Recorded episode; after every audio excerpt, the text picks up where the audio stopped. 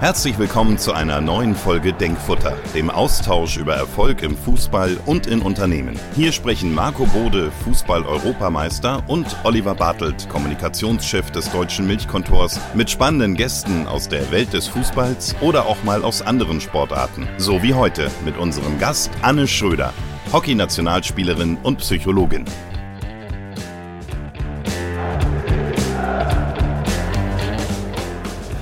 Ja, wir sind zurück aus den Ferien.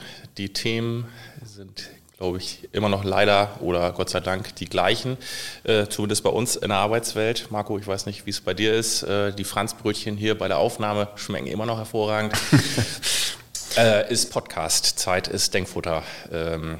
Ja, im Fußball ist ja Sommerpause. Wir hatten nach dem deprimierenden Sommer 2021 ja dieses Jahr in Bremen einiges zu feiern. Wir sind zurück in der ersten Liga.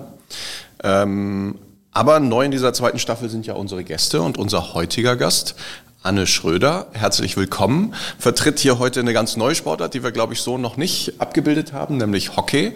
Und äh, Anne, ohne etwas vorwegzunehmen, dein Sommer war ja auch, Sommer jetzt nicht langweilig. äh, und du hast schon ähm, eine ganz lange, äh, obwohl du noch sehr jung bist, eine lange Hockeykarriere auch, auch hinter dir, schon viel erlebt. Ähm, und deswegen bist du ein wunderbarer Gast, glaube ich, für unser Grundthema, was kann man, was können Sport und Unternehmen voneinander lernen. Ähm, und Hockey ist ja nun keine Sportart, wo man ausgesorgt hat, wenn man Nationalspielerin ist wie du. Ähm, deswegen hast du, glaube ich, auch schon viel Unternehmenserfahrung. Ähm, vielleicht wäre es eine gute Idee, du erzählst uns so ein bisschen was über dich und deine Biografie. Ja, äh, genau. Hallo erstmal. Danke, dass ich hier sein darf. Ich freue mich sehr. Ähm, ja, ich bin 27 Jahre alt. Ich bin einerseits Hockey-Nationalspielerin und andererseits aber auch fertige Psychologin und jetzt äh, auf dem Weg äh, dahin, Psychotherapeutin zu werden. Und wie Marco eben schon gesagt hat, äh, in der Sportart Hockey ist es so, wir leben eigentlich wie Profis, aber ähm, wir verdienen nicht wie Profis. Und deshalb sind wir eigentlich alle dual aufgestellt. Und ähm, bei mir war dann irgendwann klar, okay, ich möchte in Richtung Psychologie und habe da meinen Master gemacht und gehe jetzt auch in Richtung Krankenhaus und ähm, habe dementsprechend irgendwie zwei Leidenschaften, mit denen ich mich so ja, in meinem Leben auseinandersetze. Der Sport und aber auch die Arbeit bzw. die Psychologie. Das verbindet uns zwei zumindest. Wir leben wie Profis, verdienen aber nicht wie Profis. also von daher muss hier ein bisschen die, die, die Fantasie. Wobei man nehmen. das auch missverstehen kann, ne? wenn ihr wie Profis lebt, äh, sozusagen dicke Autos fahrt ja, auf, ja, auf ja, großem Fuß, aber eigentlich nicht das Geld dafür habt. Smart ist kein Ding. Naja. Du im Übrigen, mein äh, Profi-Dasein ist auch schon 20 Jahre her. Ne? Also das Geld ist längst verprasst. Äh, ich will jetzt nicht den berühmten Kollegen zitieren, den wir alle kennen. Äh, ähm, nee, aber wunderbar. Ähm, ich glaube, Oliver, wir, wir haben überlegt, dass wir als ein Einstiegsthema auf jeden Fall nochmal zurückgehen auf etwas, was wir immer wieder schon mal betrachtet haben, nämlich das Thema Teams und was macht Teams eigentlich erfolgreich im Sport, aber auch in Unternehmen. Ähm, Anne, und ähm, vielleicht an, an dich nochmal so die generelle Frage. Kannst du, wo du beide Welten auch gut kennst, ähm, nachvollziehen, dass wir immer wieder in diesem Podcast auch darüber sprechen, dass es viele Analogien gibt, dass es viele Parallelen gibt, viele gemeinsame Erfolgsfaktoren, die sowohl im Sport als auch in Unternehmen relevant sind, wenn es darum geht, was macht, was macht Teams erfolgreich, was macht Organisationen erfolgreich. Ähm, wie sind deine Erfahrungen im Hockey? Ja, also erstmal glaube ich ja, Teams sind Teams. Also klar gibt es Unterschiede zwischen ähm, Teams, die in einem Unternehmen funktionieren müssen und Sportteams, aber trotzdem gibt es da, glaube ich, unglaublich viele Parallelen. Äh, wir selber haben im Sport ganz oft auch Coaches, Mentalcoaches äh, bei uns, die eigentlich aus der Wirtschaft kommen und dann mit uns Sportteams arbeiten.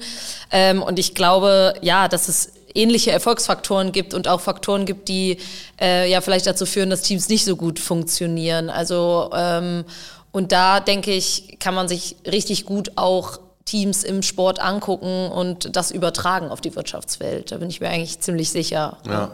Und konkret vielleicht mal, was, was glaubst du, äh, was die wichtigsten Faktoren sind, was, was Teams ähm, erfolgreich macht oder eben auch nicht? Was sind Störfaktoren vielleicht auch? Ja, ich glaube erstmal natürlich eine gewisse gleiche Zielsetzung. Ne? Also was wollen wir eigentlich gemeinsam irgendwie erreichen? Man braucht eine gewisse Hierarchie meiner Meinung nach. Also und was aber vielleicht Hierarchie ist so ein altes Wort, wo es, was vielleicht vielen Generationen schon aufstoßen würde jetzt.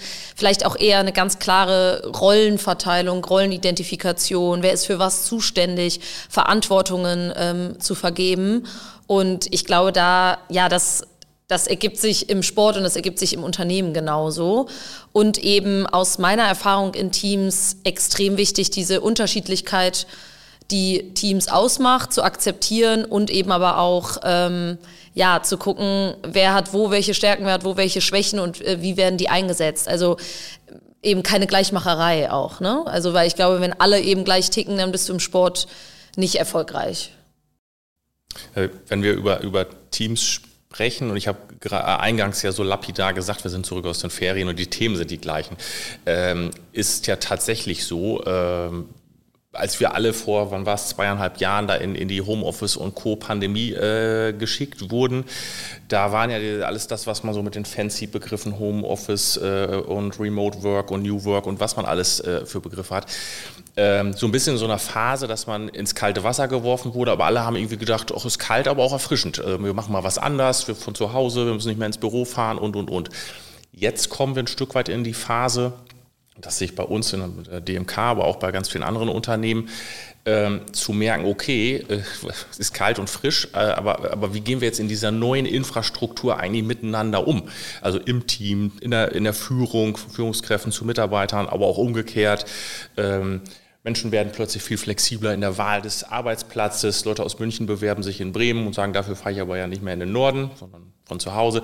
Und all das hat irgendwie kein, kein weil du gerade äh, Hierarchie gesprochen hast, eben gar nicht dieses fixe Regelwerk, was man aus der, ich sag mal, alten Welt kannte, wo man sagte ganz klar, Arbeit ist an einem Platz und da gibt es den Chef, da gibt es den Mitarbeiter, da gibt es irgendwie montags bis freitags und äh, 8 bis 17 Uhr. All das ist weg irgendwie. Und jetzt haben wir viele Vorzüge, aber keiner weiß so richtig, wie manage ich dieses flexible Gebilde. Ich habe neulich irgendwo äh, in irgendeinem Vortrag gesehen, da hat das jemand mit so einem Jenga-Turm ver verglichen und sagte, ne, wenn, wenn man da irgendwie schön mal so zwei Steinchen rauszieht, dann wird der Turm nicht unbedingt stabiler. Und das ist im Moment so eine Situation, die ich wahrnehme. Und ich, ich würde mal so ein bisschen hoffen, wir können in den 30 Minuten, 40 Minuten, die wir hier über dieses Thema sprechen, so ein bisschen vielleicht was von euch aus der Sportwelt mitnehmen, wo ihr sagt, Mensch, äh, auch wir haben irgendwelche Erfahrungen in diesem Set und da gibt es einen Trainer und vielleicht ist der Trainer früher eine andere, ich sag, ich sag mal, äh, Persönlichkeit gewesen, als es das heute ist. Ähm, und vielleicht können wir irgendwas mitnehmen. Also ich, ich habe es ja auch schon, glaube ich, einige Male gesagt, ähm, in einem Sportteam, ähm, Anna hat es gerade auch ähm, Rollenverteilung genannt, Hierarchien.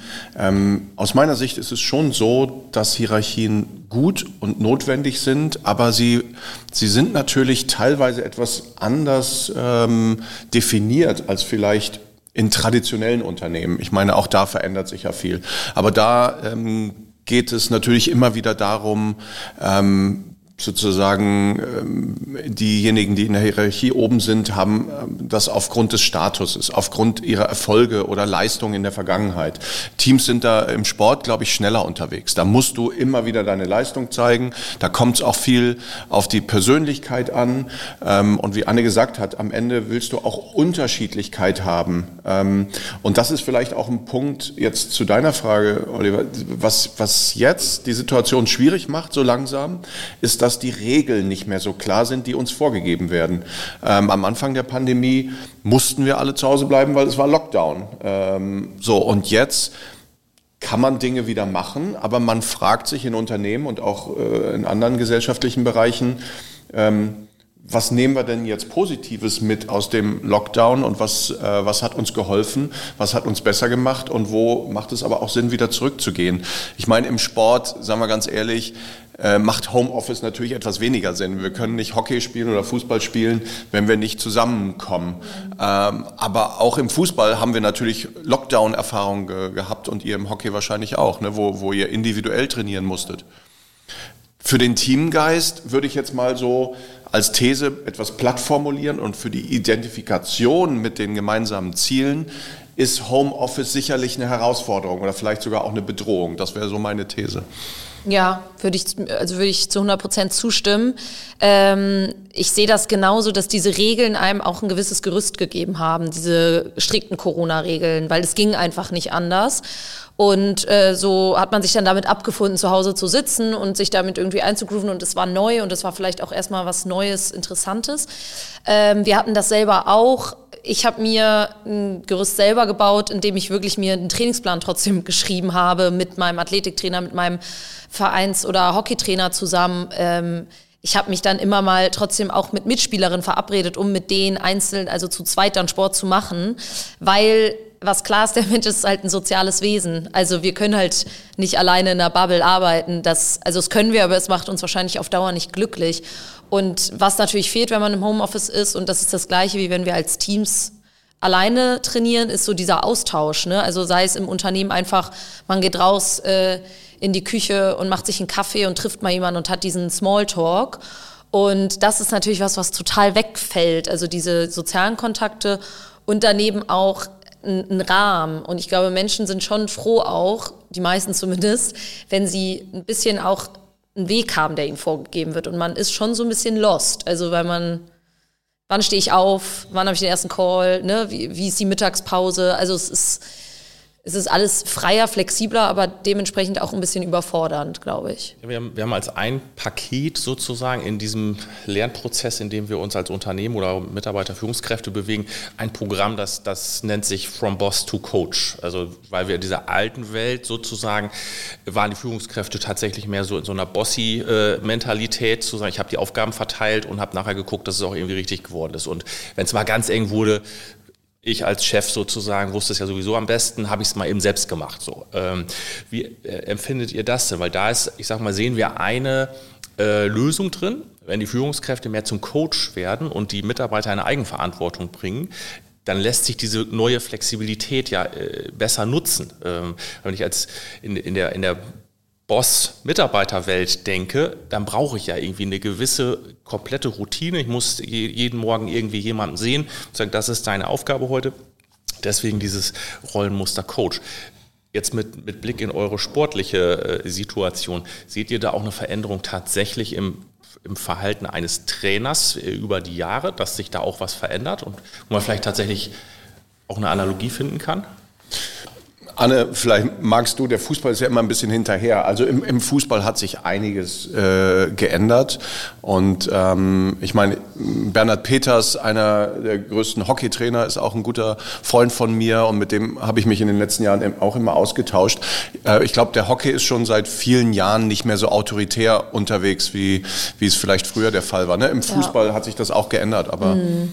Ich glaube, bei uns geht das teilweise gar nicht, weil wir zu viel mündige Athleten sind. Also ich will gar nicht den Fußballern vorwerfen, sie wären keine mündigen Athleten, aber bei uns ist das teilweise schwierig, wenn vor dir ein Arzt, ein Jurist und eine Psychologin steht und die halt hinterfragen. Und ähm, das hat sich vielleicht einerseits deshalb bei uns schon so entwickelt, aber auch ich, ähm, der jetzt noch nicht so alt ist, habe auch schon unterschiedliche Trainer miterlebt. Ähm, und der Trend geht total zum Coach. Also so Trainer, die sich selber mit ähm, ja auch mentalen Prozessen auseinandersetzen, die ganz viel im, also ich tausche mich wirklich super gerne mit Fußballern aus. Ähm, was die so von den äh, Konversationen mit ihren Trainern erzählen, ich bin jedes Mal baff. Bei uns, äh, wir würden heulend weglaufen. Also da wird viel der Austausch gesucht und es ist sehr, sehr konstruktiv und es wird aber auch wirklich feinfühlig vom Trainer geguckt, wie geht's dem XY und sollte ich da nochmal reden und nochmal mit den Führungsspielern gesprochen. Also wir sind auch sehr eng mit dem Führungsrat immer am, am Trainer dran und ähm, da werden Entscheidungen teilweise, am Ende trifft die immer der Trainer, das ist klar, aber die werden schon manchmal auch mit uns besprochen. Und da sehe ich eine ganz, also im Hockey eine ganz, ganz klare Entwicklung. Heißt aber ja, das ist, ich sag mal, aus Trainersicht, Coach-Sicht eine sehr individuelle äh, Geschichte. Das heißt, ich beschäftige mich zwar mit dem Team, aber auch mit jedem Spieler ja. einzeln und wie, wie der ins Team passt und so weiter. Was würdest du denn sagen? Was macht denn, ich sag mal jetzt Coach, einen guten Coach tatsächlich aus? Ähm, Im Vergleich vielleicht zu jetzt einem, ohne irgendeinen namentlich zu benennen, aber mehr einem, einem Boss-Trainer sozusagen. Ja, ich finde es interessant, weil ich manchmal auch schon ja, verschiedene Gespräche geführt habe, wo dann gesagt wurde, ihr seid alle so verweichlicht und der, und der Coach, der ist viel zu weich und wo sind die Grenzen? Und deshalb glaube ich, ist genau das die, das Entscheidende, ähm, ich glaube, der Coach braucht schon eine gewisse Empathie und auch ein, so ein gute Fühler, wie ist die Mannschaft gerade drauf, wie muss ich mit denen sprechen. Also ich spreche nicht immer gleich mit denen. Ähm, eine Spielerin spielt vielleicht jetzt seit zwei, drei Spielen nicht so gut. Ich spreche mal mit der, ich gehe vielleicht auch auf die zu.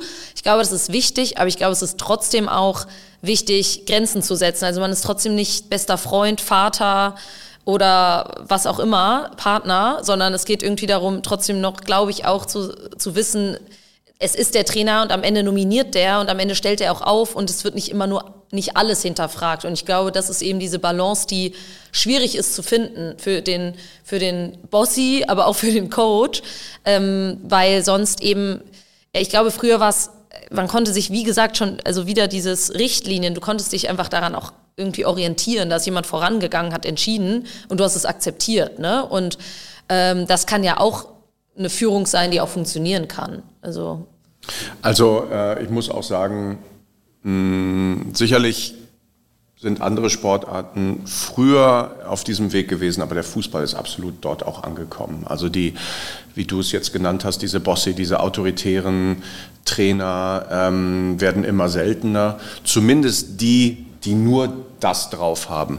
Ähm, nach meiner Erfahrung braucht eigentlich jeder gute Trainer, auch die, die sich als Coach verstehen, die auf Wertschätzung setzen, die äh, kooperativ sind, die brauchen auch eine gewisse Dominanz in ihrer Persönlichkeit, ähm, weil du in bestimmten Situationen auch mal Tacheles reden musst. Und äh, weil es ist nun mal so, du hast es eben in einem Nebensatz gesagt, es ist klar, am Ende entscheidet der Trainer. Aber das, das ist natürlich etwas, was irgendwann vielleicht nicht mehr klar sein könnte. Und wenn die, wenn die Spielerinnen und Spieler zu stark werden, ähm, dann kann da auch etwas aus der Balance geraten. Deswegen bin ich immer ein Freund davon zu sagen, äh, natürlich musst du die Spielerinnen äh, überzeugen, du musst begeistern, du musst irgendwie vorleben.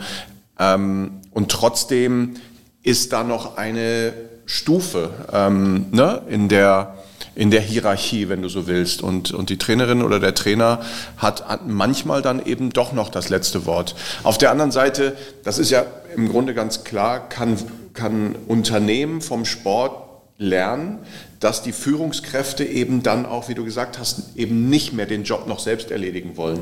Weil kein Trainer kann auf den Platz rennen und dann das Tor selbst machen.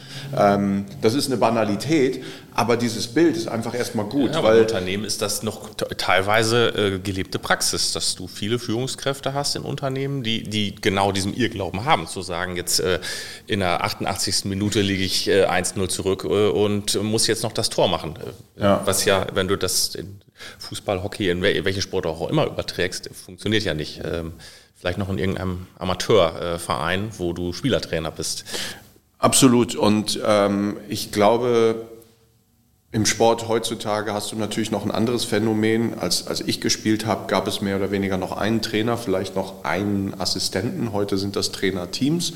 Das heißt, Individualität spielt eine immer größere Rolle im Training, in der Kommunikation mit den Spielern. Da kommen Mentalcoaches noch dazu, ähm, Individualtrainer teilweise, Technikcoaches, äh, Konditionsaspekte, die, die relevant sind. Und ähm, auch, auch wenn man das überträgt ähm, auf Unternehmen, dann ist vielleicht die Führungskraft sozusagen, die jetzt früher sich als Boss verstanden hat, ist heute der erste Coach und hat auch eher ähm, dann noch andere Führungskräfte neben sich, die ähm, ihn unterstützen. Und das sind teilweise natürlich auch Teammitglieder. Ne? Ist das äh, im englischen Fußball, nennen die sich doch auch eigentlich immer Manager, die, die Head Coaches? Und ähm, so kann man es ja auch ein bisschen verstehen. Also man managt, also ich kriege auch immer mehr mit, dadurch, dass auch bei uns der Staff immer größer wird, dass ganz viel einfach mittlerweile delegiert wird oder man sich beraten lässt, weil man weiß zum Beispiel, unser Trainer selber, unser Hockeytrainer weiß, er hat eigentlich keine Ahnung von dem athletischen Aspekt. Das heißt, das macht komplett unser Athletik-Coach. Und wenn es da eine Info gibt, die für ihn wichtig ist, dann kriegt er die. Aber früher, und so erlebe ich es auch noch bei meinem Vater zum Beispiel aus der Generation, die ähm, haben viel, viel selbst gemacht. Ne? Also so und jetzt vielleicht zu wissen, wer ist in welchem Bereich der Beste und ich manage das und ich werde, ich kriege auch Infos, aber ich muss es nicht alles selber machen. So, das, da gibt es ja schon viele Parallelen. Weil die, weil die Führungsaufgabe auch zu komplex geworden ist. Und das ist, glaube ich, auch eine Analogie zum Unternehmen. Aber ist das dann, oder wo würdet ihr denn den Impuls sehen? Ich meine, da ist der Sport ja tatsächlich dem Unternehmen weit voraus, weil diese Entwicklung, sag ich mal, vom Boss to Coach durch den Sport schon früher äh, einsetzen sehen. Wo würdet ihr da denn den Impuls sehen oder die Notwendigkeit, dass sich eine Trainerrolle da so verändert hat?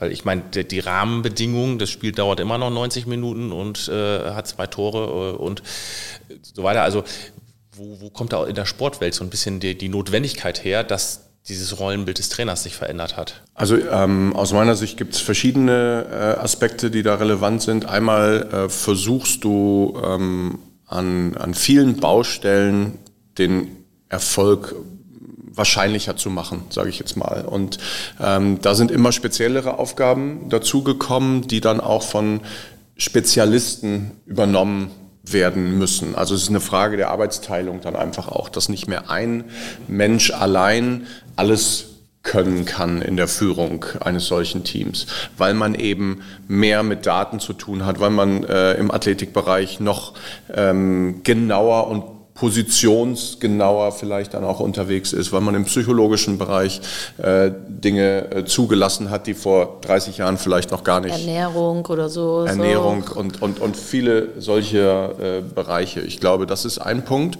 Und äh, Anna hat es ja auch gesagt, die Mündigkeit der Spielerinnen und Spieler ähm, hat sich wahrscheinlich auch verändert. Also ich erlebe das im Fußball, auch schon im Jugendbereich, dass die Spieler viel mehr überzeugt werden wollen. Die wollen Argumente, die wollen Daten, die wollen sozusagen auch Belege dafür und nicht einfach nur Behauptungen und äh, du hast das und das falsch gemacht. Nein, die wollen auch sozusagen einen statistischen Beleg dafür, dass das wirklich stimmt. Also sie sind äh, kritischer geworden auch gegenüber Führung. Im Fußball natürlich auch sehr mächtig, manchmal mit negativen Aspekten, ähm, weil ja ist ja auch eine fast triviale Aussage, äh, Trainer ist inzwischen äh, das schwächste Glied.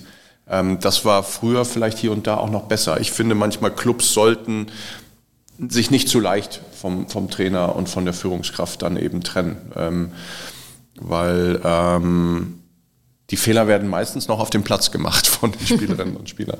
Aber wie ist das denn? Ich meine, Anna, du bist ja auch Psychologin, deswegen ist die Frage ganz spannend. Ich würde sie dir mal rüber geben.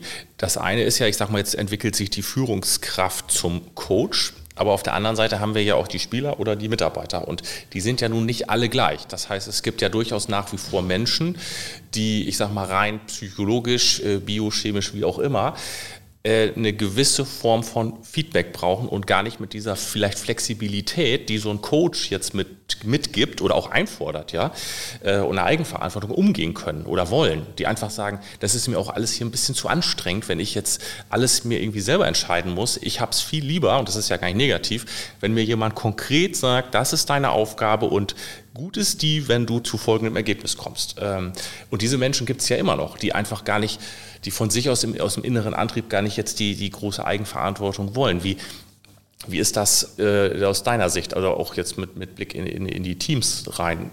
Nimmst du das auch im, im, Sport, im Hockey jetzt wahr? Ja, ich glaube, das ist genau die Unterschiedlichkeit, von der ich ähm, so anfangs gesprochen habe. Also es ist total wichtig, in einem Team ja auch Leute zu haben, die einfach ihre Arbeit machen wollen und nicht dann zusätzlich noch, ich will aber die und die Information und ich möchte die und die Verantwortung und ich möchte vielleicht auch noch in der Öffentlichkeit stehen und ähm, also beim Sport oder würdest du wahrscheinlich von einem richtig soliden Mitspieler sprechen, der, glaube ich, zu 80 Prozent in der Mannschaft sein sollte, weil sonst wirst du auch keinen Blumentopf gewinnen, weil das sind die, die richtig stark verteidigen, die sich für nichts zu schade sind, die immer zurücklaufen, die ähm, immer beim Training sind, die immer 100 Prozent geben. Und die brauchen aber, glaube ich, auch eine Führung, also weil die wollen auch geführt werden und da sind im Sport dann, da ist einerseits der Coach wichtig, aber eben auch ein Führungsteam im Team. Ne? Und das gibt's ja in Unternehmen genauso. Ich weiß nicht, wie ein Kapitän innerhalb deines Teams, du hast ja oft auch Unterteams in, in Unternehmen drin.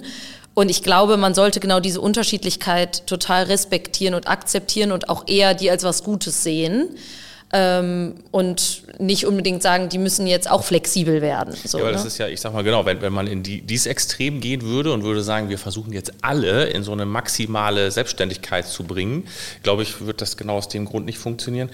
Und es ist ja auch mal eine Frage von Wertschätzung. Ich meine, man neigt ja in so einem jetzt New Work Modell dazu, eben genau, du sagtest ja gerade, die, die, die soliden Spieler sozusagen, die gut verteidigen, die, die hm, äh, dann irgendwie zu vergessen, weil man einfach sagt, ja, die machen ja einen soliden Job, da muss ich mich ja jetzt nicht jeden Tag drum äh, kümmern. Ähm, und die sehen sich dann, werden dann plötzlich, fühlen sich nicht mehr gesehen. Ähm, die vergisst du im Sport ja auch. Es wird ja auch nur über die genau. Top, Top 1% gesprochen, die stehen in den Medien und so weiter. Und aber die, also Ronaldo und Messi und Co., die wären ja, hätten ja das nicht gewonnen, wenn sie nicht diese unglaublich guten Mitspieler gehabt hätten. Äh, das würde auch, glaube ich, jeder Sportler von sich behaupten. Ich glaube aber ehrlich gesagt, dass die Mitarbeiter, die ähm, vielleicht eher zu dieser Riege gehören, dass die auch gar nicht unbedingt in den Medien stehen wollen und dass die, also, oder auch der Mitspieler unbedingt. Und trotzdem ist es, glaube ich, aber dann von der Führung aus total wichtig, Wertschätzung auszusprechen und ähm, vielleicht auch mal ein gutes Feedback zu geben. Ne? Also Feedback, glaube ich auch, braucht jeder. Ähm, und es ist eine Gefahr, und das sollte die Führungskraft berücksichtigen, dass die Teamplayer, so nenne ich sie gerne, ja. diese, diese äh, Spielerinnen und Spieler, die einfach ihren Job machen, die jetzt nicht unbedingt im Mittelpunkt stehen wollen, die auch nicht zu vergessen bei, beim Thema Wertschätzung und Feedback. Weil Ganz häufig sehen wir natürlich das Problem, dass die Führungskraft sich mit den Problemfällen beschäftigt oder mit den Superstars, aber nicht mit denen, die einfach sozusagen einen guten Job machen jeden Tag. Ähm, und ich glaube, wir müssen auch weg von der Vorstellung, dass, äh, obwohl wir wahrscheinlich alle der Meinung sind, heterogene Teams, bunte Teams sind stärker als, als ganz einheitliche, homogene, aber es ist, es, ist, es ist nicht einfach, das jeden Tag wieder hinzukriegen, weil du dich mit jedem individuell auseinandersetzen musst, auch als Führungskraft. Ähm, und eben Stärken und Schwächen berücksichtigen musst, die Persönlichkeit. Ähm, und im, im, im Fußball hast du oder im Sport generell den Vorteil, dass, glaube ich, diese intrinsische Motivation, dieses Wir haben ein gemeinsames Ziel, sich mehr oder weniger emotional auch aus der Sache äh, ergibt. Ne? Jeder, der Sport macht, hat irgendwie einen gewissen Antrieb, auch gewinnen zu wollen und, und das Beste rausholen zu wollen. Das musst du vielleicht im Jobumfeld erstmal noch ein bisschen mehr wecken. Und das haben wir ja auch hier und da schon diskutiert. Das geht eben über eine gemeinsame Vision und ich komme auch immer mit Werten, ähm, weil egal wie man das jetzt nennt, Purpose, Ziel, äh, Vision, aber wenn du gemeinsame Werte hast und auch eine gemeinsame Vorstellung davon, wie man miteinander umgeht, dann glaube ich, sind Teams tendenziell erfolgreicher oder die Wahrscheinlichkeit für Erfolg steigt. Ja, absolut. Ich glaube, da ist der Sport ja, wie du sagst, äh, dahingehend im Vorteil, dass zumindest wenn du Profisportler bist, glaube ich, diese intrinsische Motivation hast, das gewinnen zu wollen. Im Unternehmen bin ich so ein bisschen, ich sag mal, es leid immer in dieser Purpose-Debatte zu sagen, wir brauchen jetzt alle nur ein möglichst blumiges Ziel, wir wollen alle die Welt verbessern und dann äh, macht jeder hier quasi Höchstleistung. Das ist aus meiner Sicht ein bisschen Quatsch, weil ich sag mal, äh, wir haben so eine Bandbreite an Menschen im Unternehmen aus unterschiedlichen Kulturen, Hintergründen und Co. Äh, erstmal geht es ja auch um, um für viele um so ein Grundbedürfnis, äh, dass ich am Monatsende ein bisschen Geld auf dem Konto habe, mit dem ich die, die, die Dinge bezahlen kann, die mein tägliches Leben erfordert. Ähm, und wenn ich da komme und sage, ja, da Geld spielt doch keine Rolle, komm, wir reden doch über Purpose, da werde ich kein Hurra ernten sozusagen. Das heißt, da muss man, glaube ich, auch so ein bisschen schauen, sich die Welt nicht zu leicht zu machen, zu sagen, wir müssen alle jetzt nur ein hehres Ziel haben und dann läuft die Maschine. Ähm Nein, da bin ich auch äh, völlig bei dir. Trotzdem ist Geld sozusagen ein Grundrauschen, was für alle irgendwie eine Relevanz hat. Ähm, es ist aber trotzdem eine wichtige Frage, was kann ich als Unternehmen für meine Mitarbeiter oder gemeinsam mit den Mitarbeitern ähm, auch als, als Ziel definieren, als äh, Vision. Ich glaube, äh, natürlich muss man aufpassen, dass das nicht zu Bass Wörtern einfach verkommt. Aber ähm, zu sagen, das ist Unfug, wäre aus meiner Sicht Na, eben genauso falsch. Ne? Unfug auf keinen Fall. Nur ich glaube, man muss halt aufpassen, dass man da nicht in der, äh, ich sag mal, BWL-Blase dann doch irgendwie den Rest der Welt äh, vergisst. Ja. Was mich interessieren würde, ist ja, dass ich sag mal, um wieder so ein bisschen den, den Ball hier zurück in das Feld der Teams zu, zu spielen, ähm, wir merken immer mehr im Unternehmen, wenn ich mich jetzt in meinem Team, sprich meiner Abteilung, irgendwie halbwegs organisiert habe und ich weiß, okay, wir machen das alles schon ganz gut, äh, wir, wir coachen die Mitarbeiter, wir haben auch einen guten Weg gefunden, mit der Flexibilität umzugehen, wie wir uns quasi trotz Homeoffice auch noch regelmäßig in Präsenz treffen und Co. Äh, eine große Schwierigkeit, die sich jetzt herausstellt, ist, man ist ja in seiner Abteilung, ich sage mal, kein, kein Biotop, äh, sondern man hat es ja auch noch mit, mit Schnittstellenfunktionen zu tun.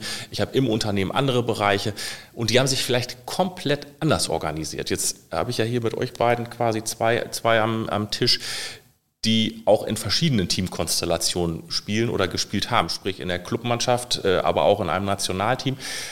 Wie würdet ihr das denn beschreiben? Also ich sage mal, muss man sich da umstellen, wenn man jetzt von der, ich sag mal, einen Mannschaft in die andere kommt, die ja vielleicht auch nochmal gerade im Nationalbereich immer mal äh, einen Wechsel irgendwie erfährt?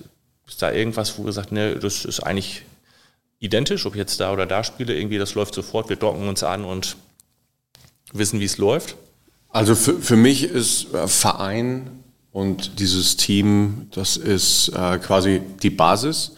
Ähm, und auch erstmal in gewisser Weise wichtiger, um alle ähm, Komponenten zu erlernen, die man so im Team braucht. Und die nimmst du, glaube ich, auch mit dann in die Nationalmannschaft. Ne? Da ist aber ähm, das ist, natürlich gibt es da Unterschiede, weil du dort normalerweise nur kurzfristig zusammenkommst ähm, oder für ein Turnier. Ich weiß nicht, wie, wie war das bei euch? Habt ihr am Anfang einer Nationalmannschaftssaison oder wenn Olympia oder äh, WM oder EM anstand, irgendwie nochmal so ein, so ein Visionsmeeting oder so ein Bild auch für euch geschaffen oder seid ihr da? Kommt auch total auf den Trainer an. Also wir hatten einen Trainer, mit dem war immer Vision Megathema. Wir haben uns ganz viel mit unserem Ziel auseinandergesetzt. Am Ende ist das leider ähm, nicht gut gegangen, weil das Ziel irgendwo stand auf irgendeinem Sheet und noch gemalt wurde, teuer bezahlt aber wir das gar nicht gelebt haben. Und bei dem nächsten Trainer war es dann so, dass wir kurz vor dem Turnier mal über eine mögliche Zielsetzung gesprochen haben, auch weil du ja dann irgendwie die Medien anklopfen und du irgendwie als Team definieren musst, ähm, was erzählen wir denen eigentlich. Meine Erfahrung ist die gleiche. Also ich glaube auch, der Verein ähm, setzt die Grundlagen und im, im Hockey zum Beispiel, und das ist im Fußball ja genauso, profitiert Deutschland ja total davon, dass wir so gute Ausbildung in den Verein haben, sonst wären wir in der Nationalmannschaft auch nicht so gut. Ähm, und trotzdem kommst du zur Nationalmannschaft und es ist so alles ein Ticken professioneller, ein bisschen mehr, ja, es gibt mehr Staff, es äh, ist natürlich alles, ja, nochmal eine, eine Scheibe ja, einfach nochmal ein höheres Niveau. Ne? Auch das Training ist ein höheres Niveau, die Spiele sind ein höheres Niveau. Was ich interessant finde, ist, ähm, was, glaube ich, beim Fußball auch passiert und beim Hockey auch, und das wäre vielleicht zu vergleichen mit diesen Teams, wenn man dem dann in die Nationalmannschaft kommt und zum Beispiel auch auf einer ganz anderen Position plötzlich spielt. Oder man hat eine ganz andere Rolle. Als junge Spielerin bist du vielleicht in deinem Verein schon Führungsspieler und kommst zur Nationalmannschaft, da gibt's aber fünf andere, die sind zehn Jahre älter und du bist, darfst gar nicht sagen. So. Ähm, so hatte ich das viel am Anfang, dass ich schon in meinem Verein eine recht große Rolle hatte und dann aber in der Nationalmannschaft eigentlich eher so weiß ich nicht mal, rechts hinten eingesetzt wurde und eigentlich nur so den Ball verschieben sollte. Ähm, und da habe ich festgestellt, dass mir das schwer fiel, aber man sich halt schon vorher bewusst machen kann, ich, ich bin jetzt hier in einem anderen Team und so ist es. Und man ist ja auch ein Gewohnheitstier, also man kann sich auch an Dinge gewöhnen. Ähm, deshalb finde ich das eigentlich nicht ja, also nichts Überraschendes, dass es Teams gibt, die sich so entwickeln und Teams, die sich so entwickeln. Es ist ja auch in der, einer Liga so, ne? dass der, das eine Team total so tickt, das andere so. Ähm, aber ja, das waren so meine Erfahrungen eigentlich. Das, ähm, lustig, dass du das sagst, weil jetzt, wo du es ausgesprochen hast, kommt mir das im Grunde auch in den Kopf. Äh, Im Fußball hast du natürlich grundsätzlich mal ähm, eine Situation, dass die Vereine in gewisser Weise stärker sind als der Verband. Ich glaube, das ist ein Unterschied zum Hockey ähm, oder auch in anderen Sportarten. Da ist irgendwie die Verbandsstruktur, da ist alles nochmal größer, professioneller. Ähm, im, Im Fußball sind, glaube ich, die Clubs Bayern, Dortmund und, und so, das sind die wichtigsten äh, Organisationen, die auch am meisten Macht haben. Ähm, und Ähnlich ging es mir mit, mit dieser Rollenwahrnehmung. Also ähm, in Bremen, als ich Nationalspieler wurde, ähm, war ich dann sicherlich auch irgendwie schon einer der Erfahrenen und habe da auch eine Führungsrolle übernommen. Ähm, bei der Nationalmannschaft, obwohl dann auch Jüngere da waren, hast du die dann erstmal nicht. Vielleicht auch nicht, weil du Stammspieler bist. Und ich habe zum Beispiel erlebt, dann hast du natürlich die allermeisten Nationalspieler von Bayern und Dortmund. Und ich war manchmal dann so die kleine Schweiz. Und äh, als Bremer, wir saßen dann irgendwie dazwischen. Dann hast du auch mal ein bisschen vermittelt, weil ganz ehrlich, es gibt natürlich hier und da auch mal Konkurrenz. Ne? Ähm, da kommen dann Nationalspieler, die haben am Wochenende vorher gerade noch um die Meisterschaft gekämpft. Äh, und zwar bis aufs ne, bis aufs Blut sozusagen an den Stutzen, wenn ich jetzt mal ein bisschen äh, sozusagen äh, übertreiben will. Und das musst du dann auch erstmal wieder einfangen. Also manchmal hat man schon gemerkt, dass der Trainer dann auch in den ersten Tagen erstmal so ein bisschen die Emotionen zurückgefahren hat, weil da noch viel mitgebracht wurde. Ähm, und solche Dinge sind, sind schon spannend. Äh, ne? Also wie sitzt man dann wo am Tisch? Du hast natürlich in der Nationalmannschaft auch eine gewisse Gefahr, dass sich solche Grüppchen dann immer wieder bilden nach den Vereinszugehörigkeiten. Ähm, wobei, wenn man ganz ehrlich ist, auch in Vereinen ähm, hast du Grüppchen. Ich bin auch kein Freund davon zu sagen, so wie Sepp Herberger, elf Freunde, ne, dass man mit allen gleich gut kann. Das gibt es auch im Verein nicht. Auch da gibt es Grüppchen, äh, Konstellationen, äh, man hat irgendwie mehr miteinander zu tun, das hat mit dem Alter zu tun oder was auch immer. Ähm, aber ganz wichtig ist, dass trotzdem die Werte für das ganze Team darüber stehen und dass man respektvoll miteinander umgeht, auch wenn man vielleicht nicht unbedingt abends mit jemandem weggehen würde. Also, ähm, und das ist vielleicht etwas auch ähm, im, im, Job ja noch mehr so. Da gibt es ein paar Kolleginnen, äh, mit denen würde man auch privat oder macht man auch was privat und mit vielen anderen eben nicht. Und trotzdem dann einen professionellen, respektvollen Umgang, eine gute Kommunikation, nicht hinterm Rücken zu reden, ehrlich zu sein. Das sind also Dinge, die du im Sport lernen kannst. Und ähm, Anne, ich sag immer, ich habe das schon als Kind gelernt. Im Grunde äh, zeige ich dann auch immer mein E-Jugendfoto. Da habe ich diese Werte gelernt, die mir, die habe ich nicht erst als Profi gelernt. Als Profi musst du das schon können. Und ein paar haben es leider nicht gelernt und die äh, kriegen dann auch als Profi manchmal Probleme. Du hast gerade das, äh, das Wort Lernen äh, benutzt.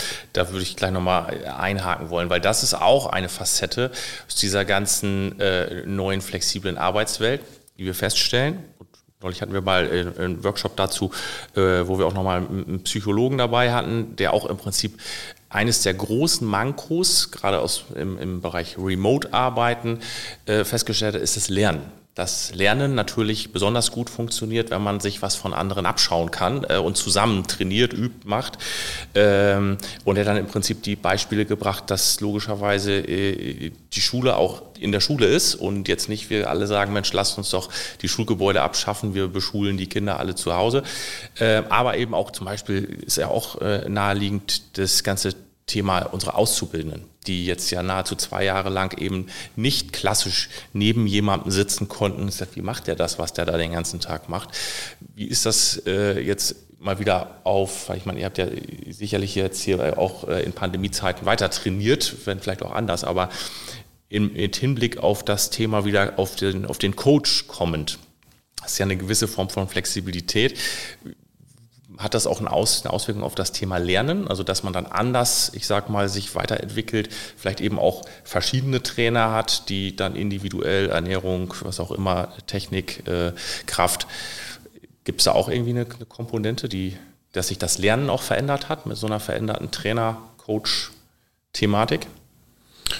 Also ähm, grundsätzlich würde ich erstmal sagen, dass das äh, ein ganz wichtiger Punkt ist, den du ansprichst. Lernen funktioniert im sozialen Miteinander einfach viel, viel besser, als wenn man allein ist, glaube ich. Äh, äh, man muss natürlich aufpassen, gewisse Dinge kannst du alleine auch gut lernen oder, oder ähm, ne, manchmal, wenn wir auch für eine Prüfung lernen, ist es auch gut, mal abzuschalten und alleine Dinge äh, zu wiederholen und so weiter. Aber gerade Neues entdecken, kreatives Lernen, äh, auch eine Entwicklung vielleicht im, im Unternehmen, äh, das Unternehmen nach vorne zu bringen, ähm, auch wenn Einzelne da wichtig sind, braucht es, glaube ich, immer eine Kommunikation und auch gemeinsames Lernen. Und deswegen bin ich auch bei dir. Es ist so wichtig, dass die Schulen äh, sozusagen nicht mehr geschlossen werden, weil für die Kinder war das eine Katastrophe. Im Sport, aber auch im sonstigen Unterricht nicht gemeinsam da unterwegs zu sein. Ansonsten würde ich schon sagen, dass auch im Sport lernst du ganz viel über Kopieren, über Nachahmen, äh, körperliche, motorische Bewegungen. Ähm, lernst du nicht aus dem Buch und, und machst sie dann allein, sondern du musst sie sehen, auch bei im Zweifel hoffentlich guten Vorbildern und besseren, erfahrenen Spielern. Ähm, so wie ich mir bei Klaus Allofs was abgeguckt hat, hat Pizarro ja eigentlich alles von mir gelernt. Das ne? jetzt, um das mal zu sagen. und äh, von Anne lernt jetzt sozusagen auch wieder die nächste Generation der Hockeyspielerin.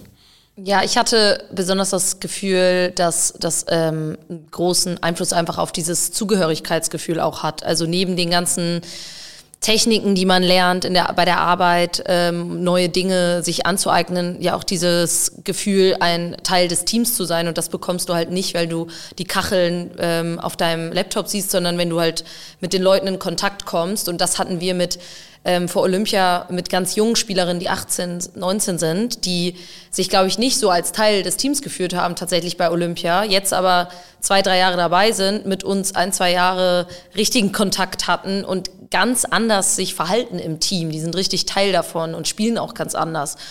Und äh, mit denen hatte ich auch schon mal gesprochen und die meinten halt, ja, wir hatten immer die gleichen Zimmerkonstellationen, immer die gleichen Essenskonstellationen. Vieles wurde auch, ähm, Besprechungen wurden teilweise auch über, ähm, über einen Computer gemacht. Und dementsprechend, glaube ich, ist das auch nochmal für Auszubildende, die dann eben auch ihre Vorgesetzten und ihre Teamkollegen nicht vor Ort sehen, auch nochmal ein anderes Gefühl, irgendwo hinzukommen und zu wissen, ich kenne die Leute, ich fühle mich zugehörig, ich fühle mich auch gut aufgehoben. So. Meine Tochter ist auch äh, in der Berufsausbildung aktuell und ähm, ihre Motivation war extrem hoch, äh, ins Office zu gehen, wann immer sie nur konnte, ähm, weil sie dort einfach das Gefühl hatte, sie lernt viel mehr. Und auch in unserem Leistungszentrum bei Werder äh, während der Pandemie ähm, gab es zumindest die intuitive Wahrnehmung, dass da einiges verloren geht und dass, dass auch irgendwie ein Jahr Entwicklung bei manchen fehlt. Am Ende geht es dann fast allen Clubs so und Profiklubs hatten ja noch eine besonders privilegierte Situation.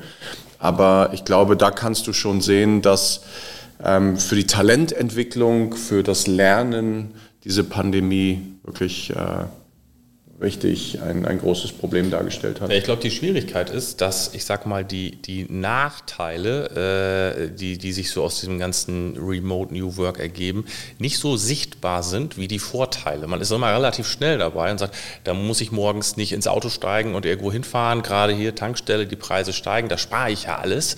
Aber Lernen und eben diese, diese Dinge, ich glaube, das ist dann eher ein schleichender Prozess, ähm, den man nicht sofort unmittelbar beim Verlassen des Hauses feststellt, sondern irgendwie später. Deswegen, Deswegen glaube ich, müssen wir jetzt auch in dieser Phase, brauchen wir alle irgendwie fundierte, valide Erkenntnisse aus der Psychologie, aus der Wissenschaft, um zu entscheiden, was sollten wir fortsetzen und wo sollten wir auf jeden Fall auch wieder zurückgehen.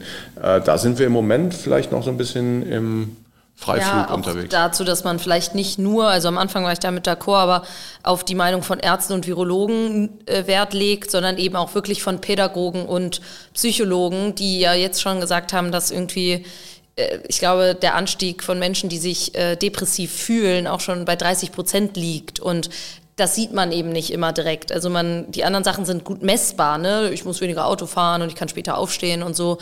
Ähm, aber die, die psychischen Vorgänge sind halt nicht so gut messbar, die sind immer sehr subjektiv und deshalb glaube ich auch, kommen die jetzt erst raus. Absolut. Ich glaube, wir haben in den jetzt, Blick auf die Uhr, letzten 40 Minuten wahrscheinlich die Fragestellungen gestriffen äh, und teilweise auch tatsächlich von euch ganz interessante Ansätze, ich, äh, nehme ich mit, äh, mit der sich gerade die halbe Wirtschaftswelt beschäftigt. Ich glaube, ist äh, die Gelegenheit, nochmal hier unsere Einflugschneise ähm, bekannt zu geben. Also wer hier quasi Fragen hat, die wir hier mitdiskutieren können, äh, denkfutter.dmk.de ist, die, ist das Tor sozusagen in diesem Podcast, um, um Fragen, äh, Ideen, Anregungen, also äh, glaube ich, gerade bei diesem Thema, was wir heute hier besprochen haben, gibt es ganz viele Meinungen und verschiedene Vorgehensweisen, also immer her damit. Wir nehmen das gerne auf für eine der folgenden Folgen.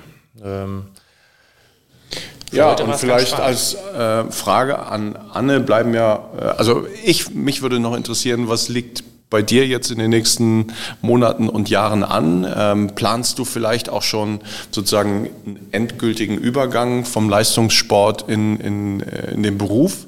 Ähm, so, aber ist da vielleicht auch noch ein Höhepunkt am Horizont, den du gerne noch mitnehmen würdest?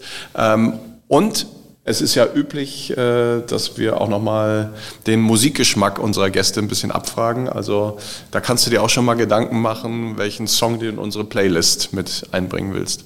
Okay, cool. Äh, muss ich mal mir kurz Gedanken machen. Ähm, ja, zu meinem persönlichen äh, Weg jetzt oder meinem äh, die Highlights der nächsten Jahre. Äh, als Leistungssportler hat man ja immer einen ganz genauen Plan, wie es weitergeht und den habe ich jetzt so die letzten Monate für mich ein bisschen äh, entwickelt und durchgedacht. Und äh, ich bin einerseits jetzt in der Ausbildung zur Psychotherapeutin, was auch ganz schön anstrengend wird, weil ich jetzt ins Krankenhaus gehe und am Patienten arbeite. Und andererseits habe ich aber äh, mich dazu entschieden, auf jeden Fall nochmal zwei Jahre auch international weiterzuspielen und möchte unbedingt eigentlich meine internationale Karriere dann in Paris zwei 24 bei den Olympischen Spielen beenden, am besten mit einer Medaille. Ähm, und genau, und da ist jetzt so sportlich der Fokus drauf und ich versuche das dann irgendwie, wer weiß wie, äh, beides unter einen Hut zu bekommen und dann ist aber eigentlich der Übergang schon so ein bisschen auch äh, vorher schon vorbereitet, sodass ich danach dann einerseits äh, in die klinische Richtung gehe, aber andererseits auch große Lust habe, mit Sportlern selber zu arbeiten, weil ich es, glaube ich, ganz gut nachvollziehen kann, was die da so durchmachen. Ja, Spiele werden ja im Kopf entschieden. Insofern finde ich das immer super, wenn die Sportpsychologen dann auch wirklich eigene Erfahrungen als, als Leistungssportler mitbringen. Ist vielleicht nicht unbedingt notwendig, wie, wie immer, aber es ist auch äh, trotzdem hilfreich und äh, wir würden uns freuen, wenn du uns äh, Tickets besorgst für Paris dann. ähm, spätestens ab Viertelfinale sind wir gerne dabei. ja, aber, aber leg noch einen Titel in unsere Playlist. Wenn du noch nicht reingehört hast oder wer insgesamt noch nicht reingehört hat. Ist auf jeden Fall bunt. Es ist extrem bunt und zeigt, wie, wie vielfältig die Gäste und die Themen äh, waren und sind, die wir hier im, im Podcast haben.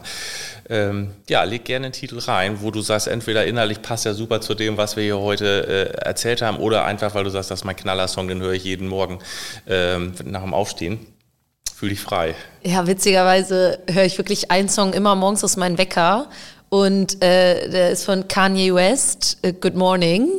Und mit dem werde ich jeden Morgen geweckt und freue mich immer dann zum Training oder zur Arbeit zu fahren. Sehr gut. Den stellen wir ganz auf Nummer eins unserer Playlist. Dann können wir doch gut anfangen. Wunderbar. Vielen, vielen Dank, dass du da warst. Also ich fand das heute wieder extrem kurzweilig. Auch jedes Mal hat man das Gefühl, wie die 45 Minuten sind rum. Das kann ja gar nicht sein.